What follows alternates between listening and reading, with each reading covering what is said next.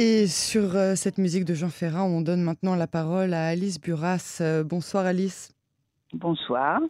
Je vous remercie tout d'abord euh, d'avoir accepté de participer à notre magazine et de, de, de nous faire partager votre témoignage. Euh, vous avez une histoire qui est vraiment particulière et je vous remercie d'accepter de vouloir nous la raconter. Vous avez été cachée. Oui, alors je suis une survivante de la Shoah, mais je n'ai pas été déportée dans un camp d'extermination. Quand la Gestapo est arrivée en zone dite libre, j'ai été cachée avec ma sœur pendant un an et demi dans un pensionnat tenu par des religieuses. Par des bonnes sœurs. Alors, oui, c'est-à-dire un an et demi pendant lesquels nous avions tout le temps faim, parce que les sœurs n'avaient pas recours au marché noir pour nourrir leurs élèves, et surtout, nous n'avions jamais été séparés des parents, et nous sommes restés un an et demi complètement coupés de notre famille, de notre vie antérieure, sans aucune nouvelle.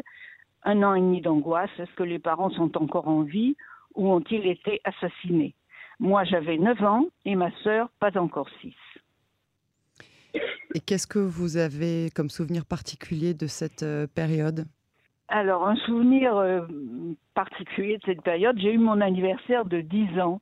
Euh, donc dans ce pensionnat quand on était caché et comme je l'ai dit on avait faim mais un des moments privilégiés de la journée, c'était le goûter.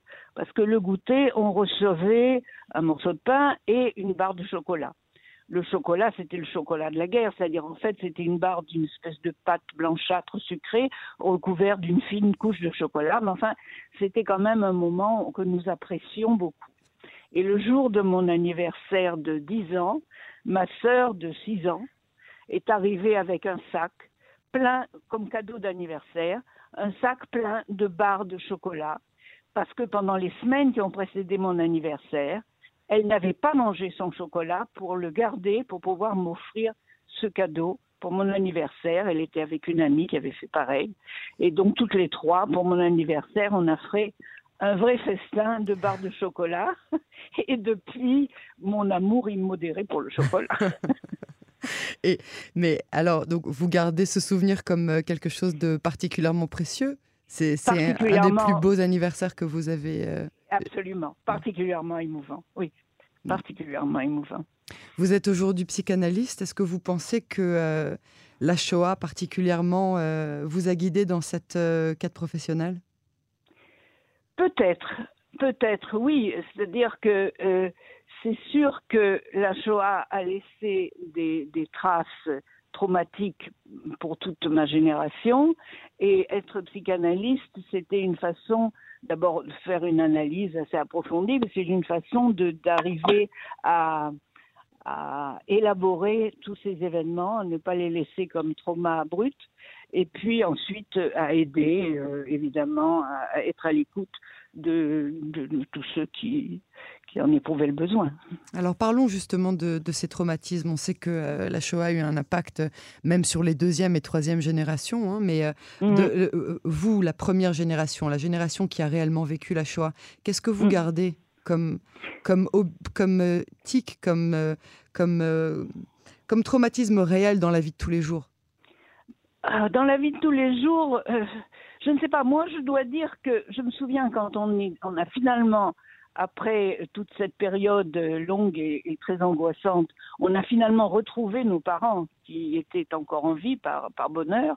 Je me souviens qu'on est rentré et je me suis dit maintenant, je serai toujours heureuse puisque j'ai retrouvé mes parents, tout ira bien.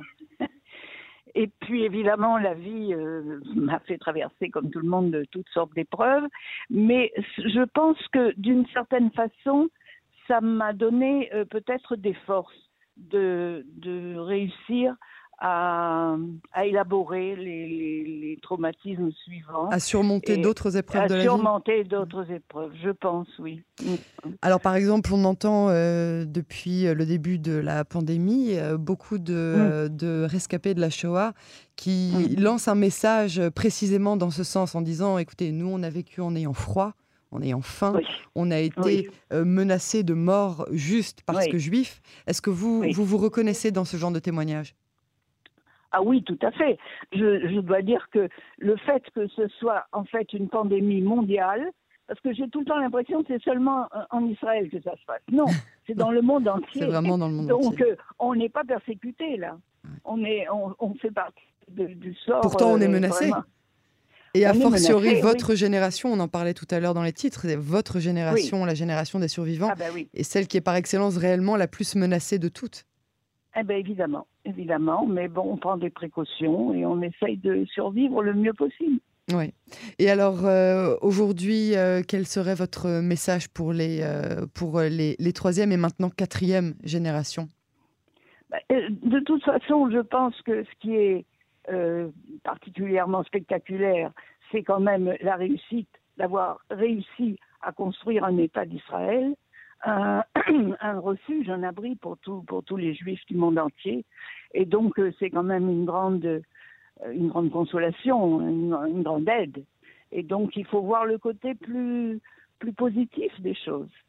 Euh, évidemment, on doit, on est constamment en guerre. Évidemment, on doit se battre. Évidemment, tout n'est pas simple. Mais néanmoins, euh, on a ce, succès à notre actif et qui doit nous aider à, la vie quotidienne. Et, et, vous êtes en Israël depuis longtemps?